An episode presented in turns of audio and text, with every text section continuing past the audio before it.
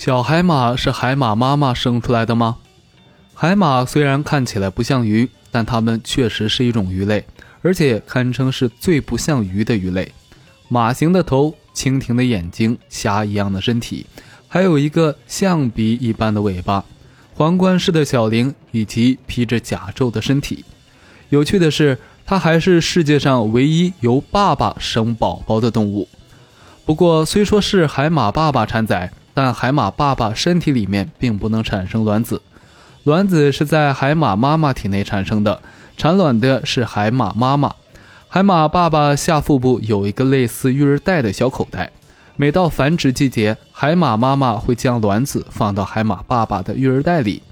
受精卵嵌在育儿袋的内壁上面，通过海马爸爸的血管，直接把氧气和养料供给给胚胎。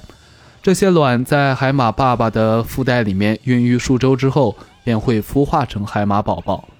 海马宝宝诞生之前，海马爸爸的育儿袋胀大到似乎就要破裂的样子。在生产前，海马爸爸用尾巴不断的来回弯曲或伸展身体，跳来跳去，或者把肚子顶到岩石上面，